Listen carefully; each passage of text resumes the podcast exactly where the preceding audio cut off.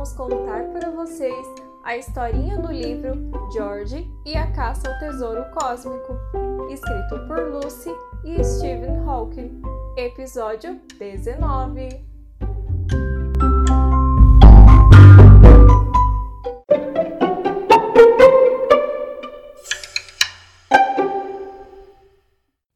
No fundo da cratera, Eric surgiu do portal e logo caiu de bruços no chão. Antes, enquanto se aprontava para atravessar o portal que Cosmos tinha aberto, ele preparou um sermão para despejar nos garotos.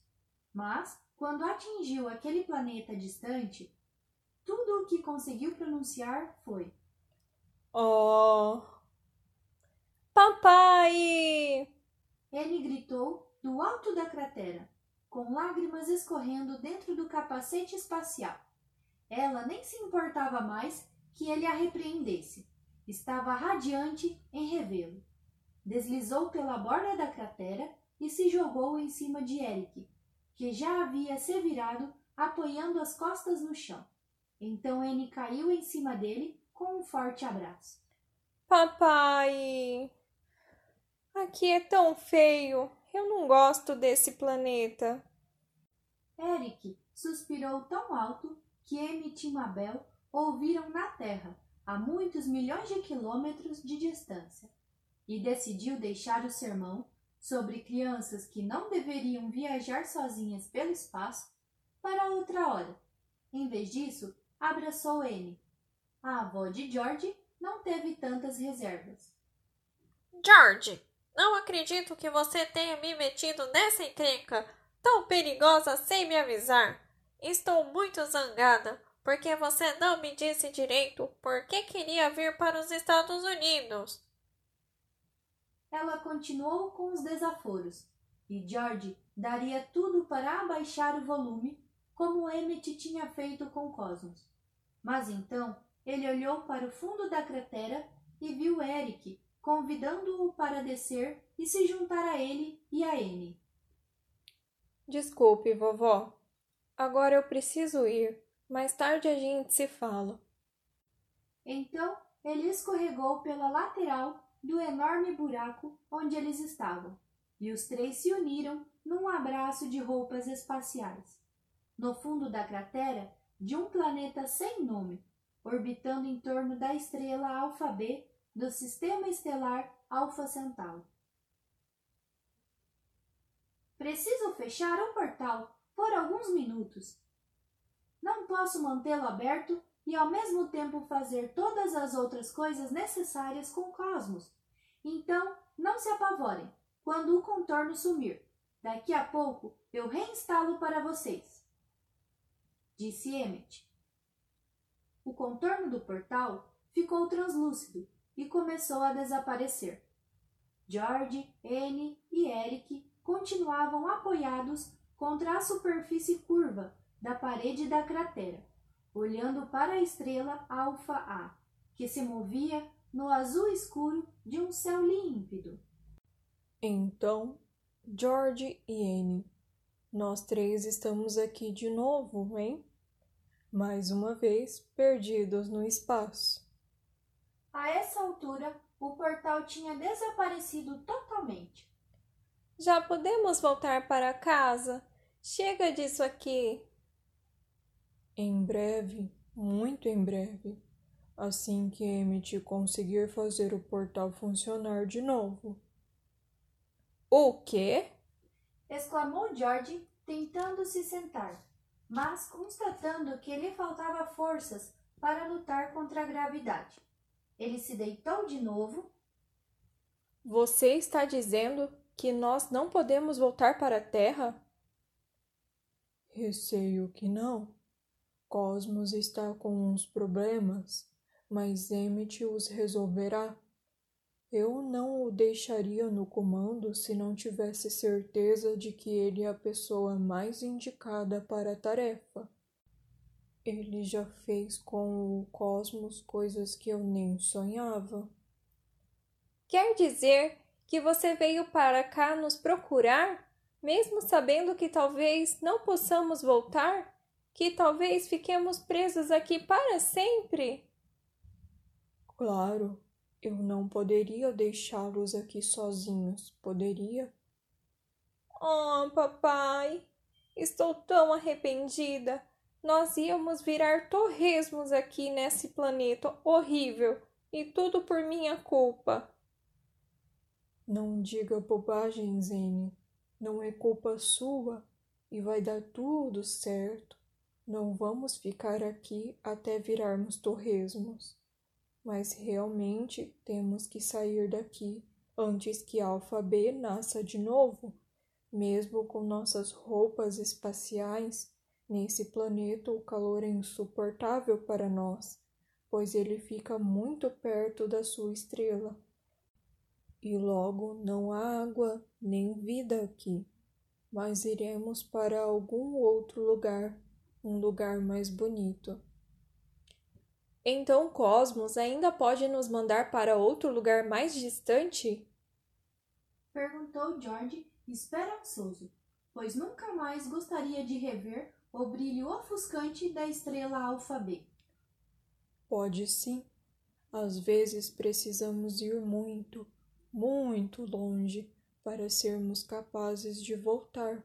Não se preocupem se aparentemente estivermos viajando na direção oposta. Pense que estaremos ganhando perspectiva. Quanto tempo falta para a Alfa B nascer de novo?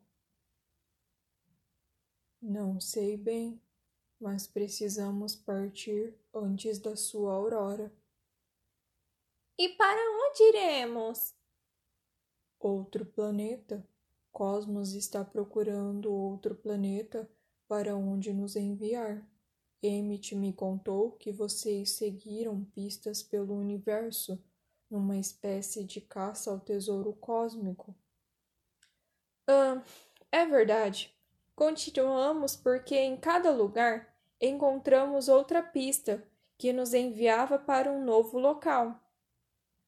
E vocês vieram para cá porque a pista que encontraram em Titã lhes disse para irem até um sistema estelar binário com um planeta orbitando uma das estrelas? E nos achamos muito inteligentes. E vocês foram inteligentes, vocês três. Emmett acha que as pistas estão levando a uma caça a sinais de vida no universo.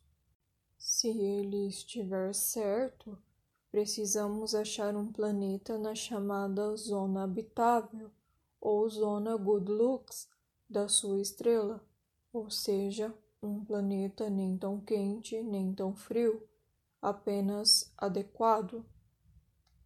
Ah, entendi. Esse planeta aqui é quente demais, logo sabemos que não é o adequado. E eu estou pensando em outra razão para suspeitar que não seja o lugar adequado. Quantas estrelas a pista mostrou? Duas. Pois aqui há três. Aquela estrela mais apagada que mal se pode ver ali ao longe é a próxima Centauro, assim chamada por ser a mais próxima da Terra então, este sistema é triplo. Ah, não! Planeta errado, sistema estelar errado. E agora, o que vamos fazer? Então agora você acredita em nós? Na história das pistas e mensagens, papai? Acredito sim, minha querida. E peço desculpas. Estou certo de que aquelas mensagens foram enviadas para mim, não para você. E se eu pudesse, eu mandaria de volta para a terra imediatamente. Mas não posso. Nem posso abandonar vocês dois aqui sozinhos. Acho que vamos ter que concluir juntos essa caça ao tesouro cósmico. Estão comigo nessa? Eu estou! E eu também. Vamos acabar com isso e descobrir quem está enviando essas mensagens. Estou solicitando o portal. Emmett, alguma chance de viajarmos de volta para a Terra? Ainda não, mas eu tenho notícias relativamente boas. Você encontrou algum planeta razoável? Algum planeta do tamanho da Terra na zona Goodlux? Positivo. Ou, pelo menos, nós encontramos algo. É a nossa melhor esperança. É uma lua e não um planeta. Como o cosmos está se comportando? Fiquem vocês sabendo que eu prometi aos pais de George que não permitiria que ele se metesse em encrencas durante as férias. Vai ser muito difícil explicar tudo isso a Terence e Daisy. Cosmos está funcionando. Estou quase concluindo a atualização do portal de retorno. Poderei trazê-los de volta assim que terminar. Podem esperar até eu trazê-los de volta para a Terra? Raios de luz brilhante infiltravam-se pela cratera, expulsando a escuridão. Não, não podemos demorar mais aqui. Mande-nos para outro lugar, Emmett. E você, Mabel, não se preocupe, nós voltaremos. Guia Prático do Universo Zona Good Looks A nossa galáxia Via Láctea contém pelo menos 100 bilhões de planetas rochosos. O nosso Sol tem quatro: Mercúrio, Vênus, Terra e Marte. Mas só a Terra abriga vida. O que faz a Terra ser tão especial? A resposta é água, principalmente em estado líquido. A água é o grande misturador de elementos químicos, separando-os, espalhando-os, e tornando a uni-los em novos blocos de construção biológica, como proteínas e DNA. Sem água, a vida parece improvável.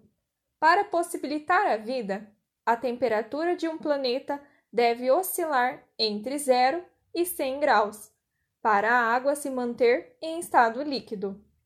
Se um planeta orbitar muito perto da estrela central, receberá tanta energia luminosa que atingirá temperaturas muito elevadas. A água ferverá e se transformará em vapor. Os planetas distantes demais da sua estrela receberão tão pouca energia luminosa que se manterão frios e toda a água permanecerá em estado sólido.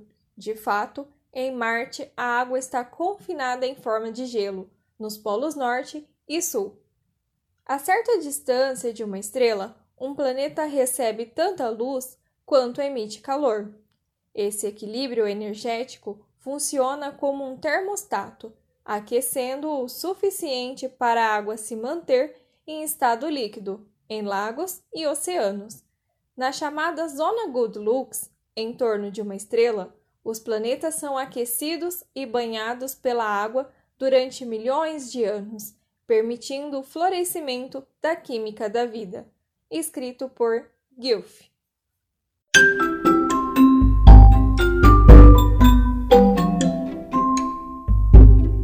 Essa foi a história de hoje. Esperamos vocês no próximo episódio. E não esqueçam de curtir e compartilhar com seus amiguinhos. tchau! tchau. tchau.